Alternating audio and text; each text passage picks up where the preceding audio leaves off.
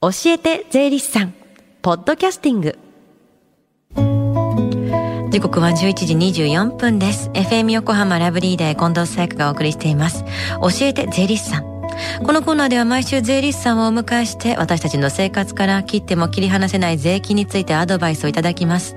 担当は東京地方税理士会泉博さんです。よろしくお願いします。よろしくお願いいたします。先週は消費税についての注意点についてでしたが、えー、今日はどんなお話でしょうか？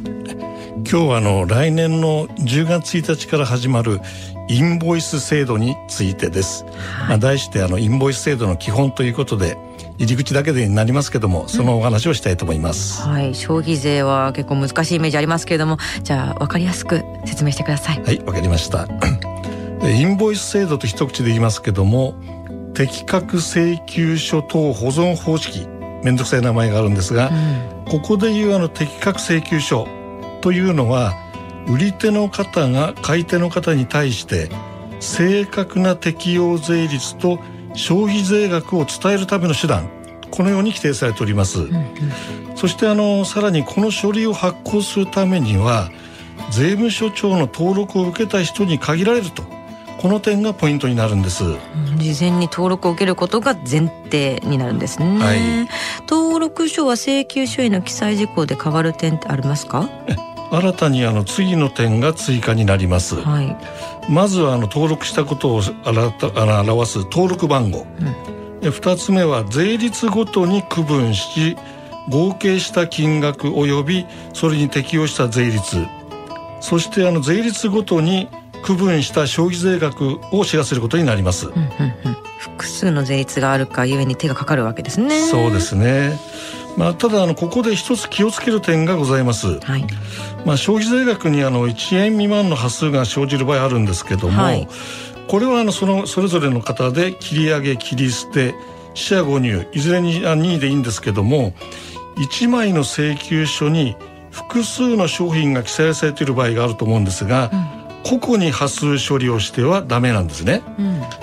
うん、でつまりあの税率ごとに区分した金額の合計にそれぞれの税率をかけるということなんです。はあ、どうしてもあの端数に差額が出るため、こういうことになっておるようですね。かなり細かいところにも注意が必要になってくるんですね。そうですね。じゃ先ほどあの売り手が買い手に伝える手段みたいなのありましたけども、それぞれに注意することってありありますか？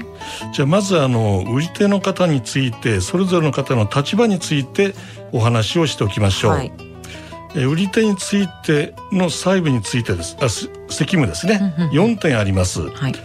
まずはあの相手先取引先の求めに応じてこの適格請求書を交付しなきゃいけないという義務、うん、だから売上の返還がまあそんな場合もあると思うんですけども、まあ、返還があったよということでその請求書の手直したものを交付する義務。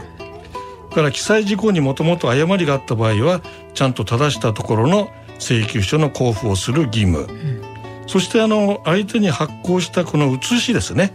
これを必ず保存しておかなきゃいけないというこれが一番大事なんですがこういった義務を守る必要があるんです。的確というとりも厳密に規定されているんです、ね、そうですね。じゃあ買い手の方はどうですか？買い手の方で一番気になるのはあの仕入れ税額控除と言えると思うんですね。うんうんまあ、あの所得税でいうところの必要経費みたいなものなんですけども、はい、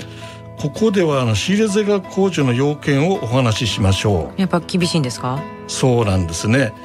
ちょっとあの2点お話をしますが、はい、まずはあの帳簿と請求書等の保存がこれはどうしても必要になりますね、で帳簿については次の項目の記載が必ず必要だということになりまして、はい、まずあの課税仕入れ先、まあ、取引先の相手の氏名名称ですね、うん、でいつ取引したかという取引年月日、うん、どんなの商品を取引したのということでもしその中に軽減税率8%のものがあればその旨を表示しといてくださいよと、はい、それから当然のことながら取引した金額これらは必ず必要になりますのでよろしくお願いいたします。やっぱ帳簿書類っていうのは大切ですよね。そうですね。じゃあ二つ目は？二つ目はですね、うんうん今回のインボイス制度が入ることで一番気になるところなんですけども、うん、相手の方が免税事業者などこの適格請求書発行事業者以外の方、うん、そういった方と取引あると思うんですけども、はい、その時の課税仕入れはどうなるのかなっていうことなんですよね。うん、これまでの流れからするとまあダメっていうことですか？そうですよね。どうしてもそうなっちゃいますよね。うん、で原則はこれあのおっしゃる通り仕入れ税額控除の適用はできないということになるんですが、うん、ただあのすぐそういうことになっても厳しくなりますので。経過措置というものが作られています。具体的にどんなものなんですか？この制度が取り入れられてから、まあ、ですから来年の10月1日からですね、うん、6年間は免税事業者などの方からの課税資料についても一定の割合これ法律で決まってるんですが、うん、それは控除してもいいですよという制度です。はい、でつまり最初の3年間ですから令和8年10月1日までは80%相当、うん、でその後の3年間11年の10月1日までの場合は5%が減額されるということでちょっとは救われるのかなという気がしますよね。うんうんうんうん、この制度はありがたいですよね。そうですね。じゃあそのために何か手当することってのありますか？これはやっぱりあの何と言ってもいつも申し上げるように証拠の保存ですよね。うん、具体的にはあの免税事業者などからの請求書の保存と経過措置を受ける旨を記載した帳簿の保存が必要になります。うんうんぱり帳簿と書類ですね。はい、でまあこのテーマ今日入り口のところをお話しいたしましたけども、うん、これ来年の10月に向けてですね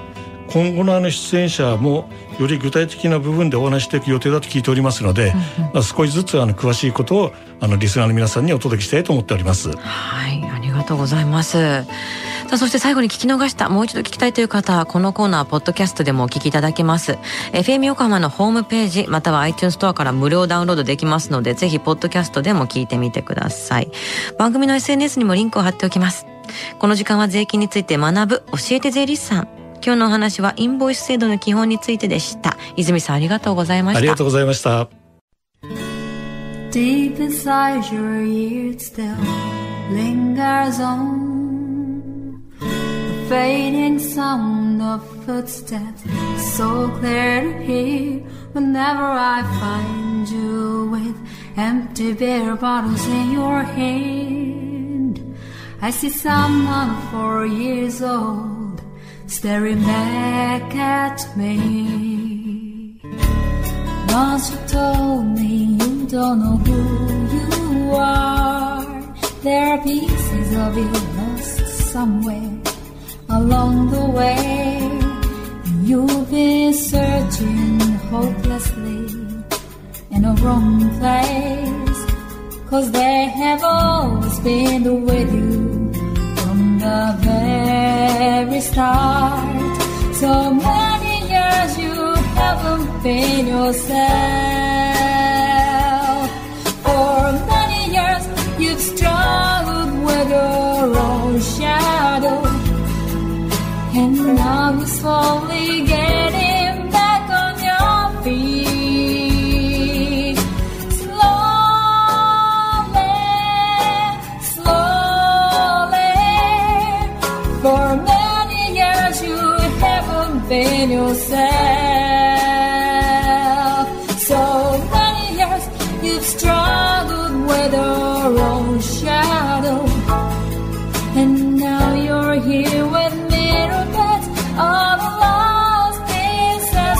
another.